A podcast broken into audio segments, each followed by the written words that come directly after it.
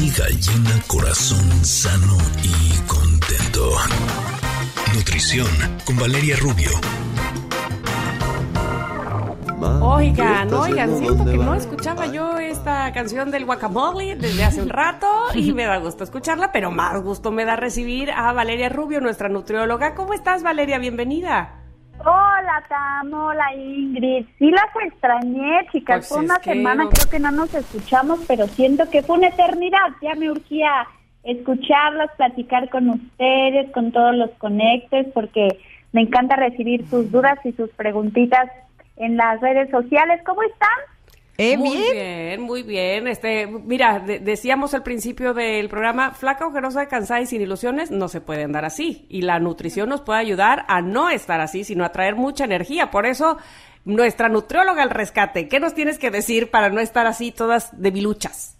Ay, ay, sí, la verdad es que el ritmo de vida que llevamos, yo creo que todos, y pues nosotros que somos multitask y mamás y, y trabajamos, muchos eh, papás también que están ya muy presentes en la vida de sus hijos y en la chamba, pues nos lleva a terminar el día o a la tarde, ¿no? Estar así como que arrastrando ya la cobija.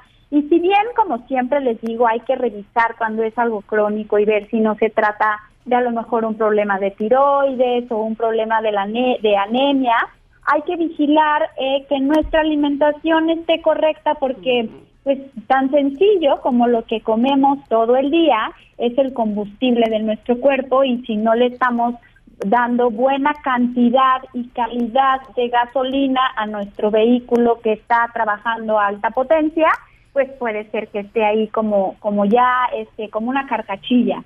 Entonces, pues bueno, podemos dar varios tips, chicas. Número uno, que es algo que les falla a muchos de mis pacientes y que es un tema también de costumbres, desayunar. Siempre que eh, empiezo su historial clínico, empiezo preguntándoles a qué hora se despiertan y a qué hora de- desayunan. Porque muchas veces pensamos que desayunamos relativamente temprano, a lo mejor nueve o diez, pero nuestro día empezó a las seis, siete de la mañana. Y en ese inter de las tres, cuatro horas que pasaron, desde que abrimos el ojo y empezamos ya a darle a que empezamos a desayunar o a ingerir nuestro primer alimento, nuestra glucosa ya está bajo, nuestro metabolismo está lento y ya cargamos una mala regulación de glucosa desde temprano. Pero dime una cosa, Vale, entonces el ayuno intermitente no ojalá, porque yo soy de las que desayuno once y media y siempre estoy cansada, pero eh, siento que así es como hago mi ayuno, ceno a las 8 de la noche y entonces le doy el periodo de 14, 16 horas, que es lo que se supone que es un buen ayuno intermitente. Es que el ayuno intermitente, Ingrid, no es para todos y no es siempre en las mismas circunstancias. Yo, a mí sí me gusta el ayuno intermitente para ciertos pacientes, pero no me parece que sea un hábito como de estilo de vida para siempre. Muchas personas que hacen ayuno intermitente refieren este cansancio y hay que como parar las antenitas y ver si no es que esta falta de energía durante tanto tiempo nos está llevando a un cansancio extremo. Obviamente tú te conoces y sabes que, que pues estás cansada porque trabajas, porque veo que haces ejercicio, llevas a tus hijos, vuelves a trabajar en la tarde y es normal estar cansada.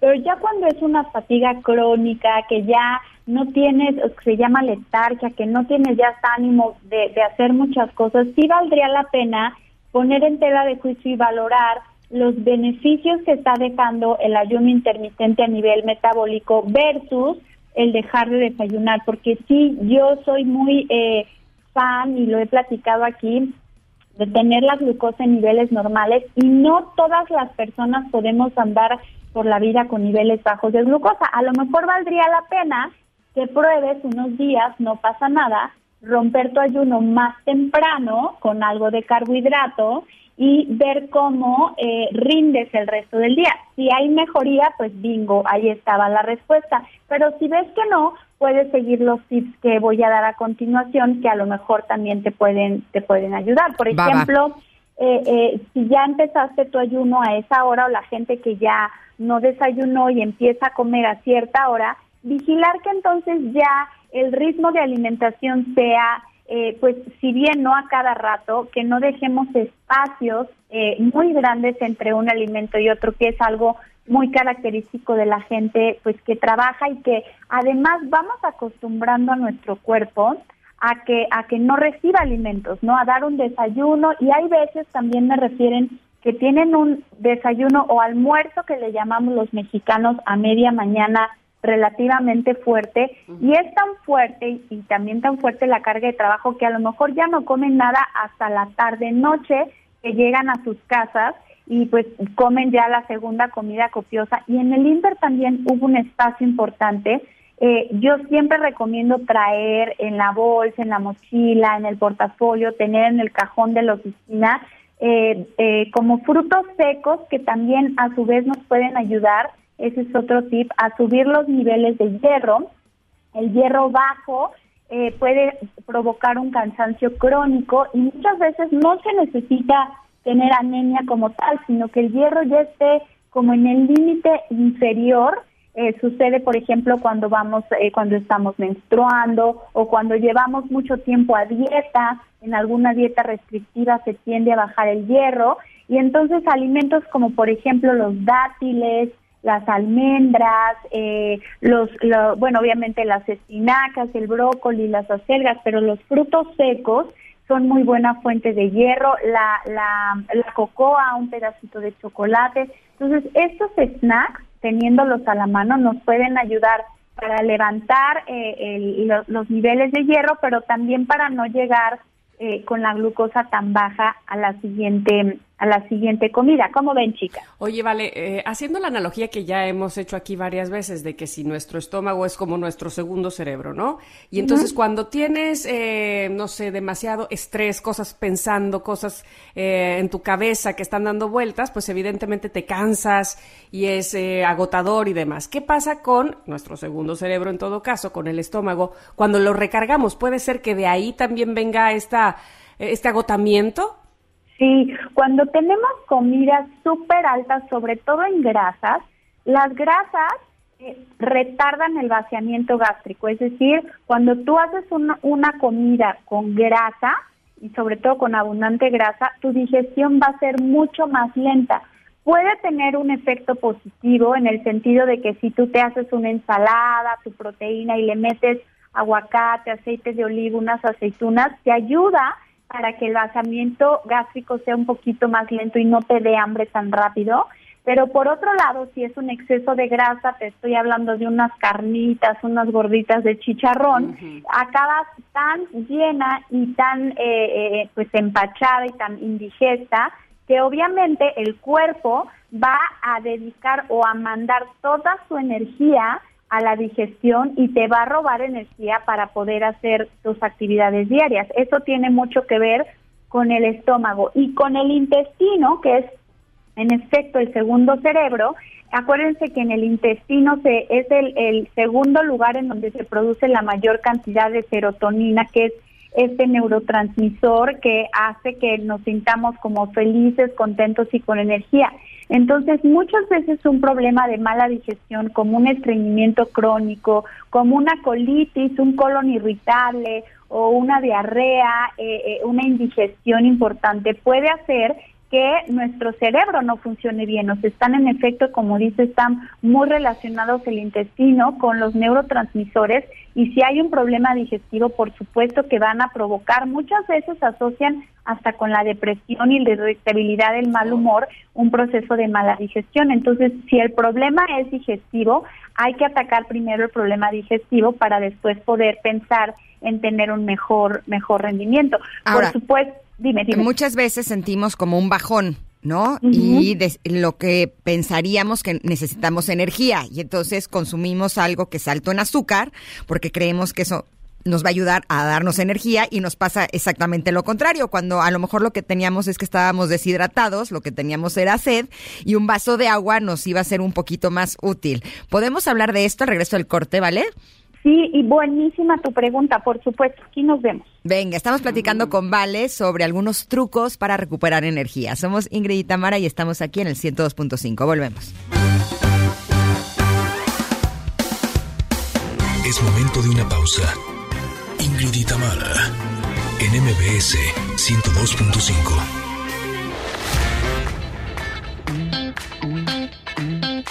y Tamara, en MBS 102.5. Continuamos.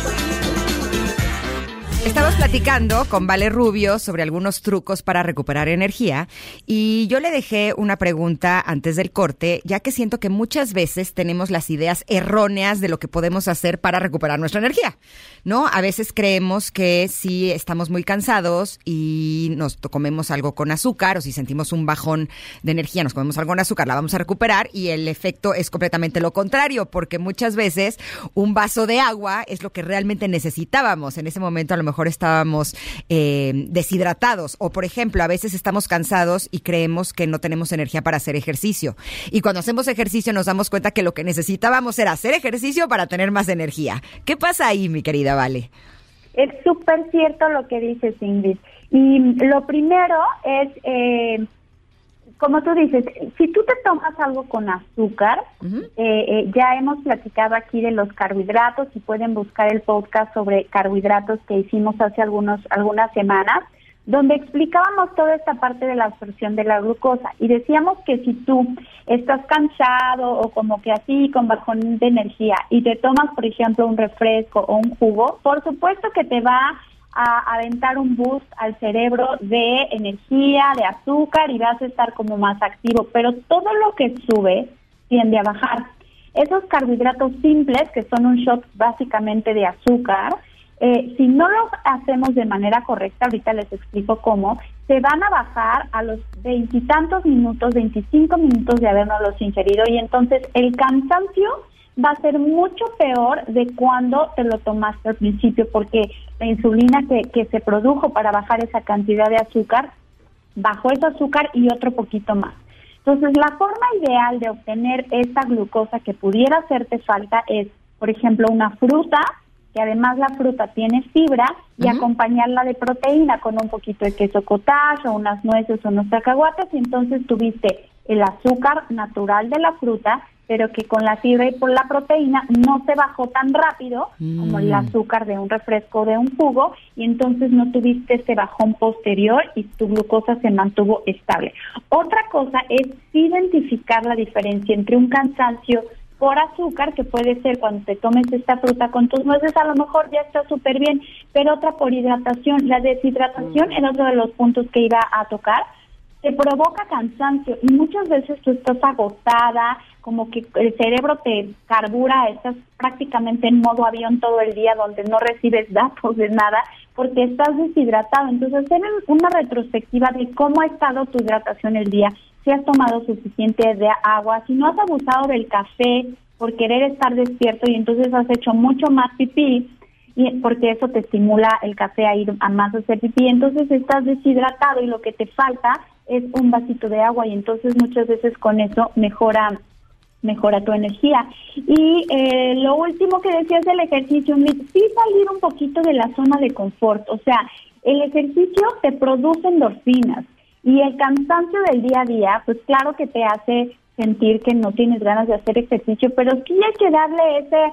este despertada y decir, no importa, aunque esté cansada, voy a, o cansado, voy a hacer el intento de salir, echarme una caminata, una trotadita, saltar la cuerda, bailar un poco, hacer un poco de yoga y muchas veces rompes con ese círculo de la comodidad, secretas endorfinas, empieza a circular tu sangre y es de, eh, estás mucho más alerta y mucho más activo y mucho menos cansado si haces ejercicio a que si estás, eh, eh, digamos, en casa reposando. Y va de la mano con descansar.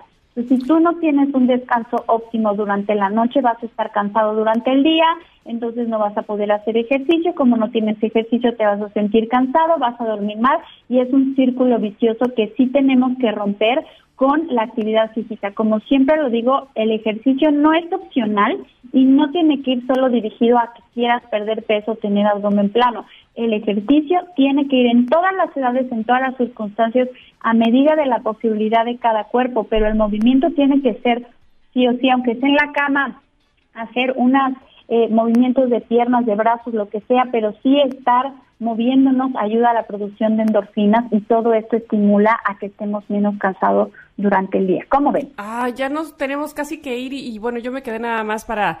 Eh concluir esto de que, que, decía Ingrid, que luego tenemos la idea y hacemos una cosa que va en contra de lo que necesitábamos, como por ejemplo ir corriendo a estas tiendas grandes a eh, super mega vitaminarnos, ¿no? Porque como estamos bajoneados, entonces deme de esta, de la esta, de esta, de, y tenemos, parecemos frasco de vitaminas cuando nos levantamos. Y, y tampoco habría que hacerlo así, pero bueno, supongo que otro día podemos profundizar en eso, ¿te parece?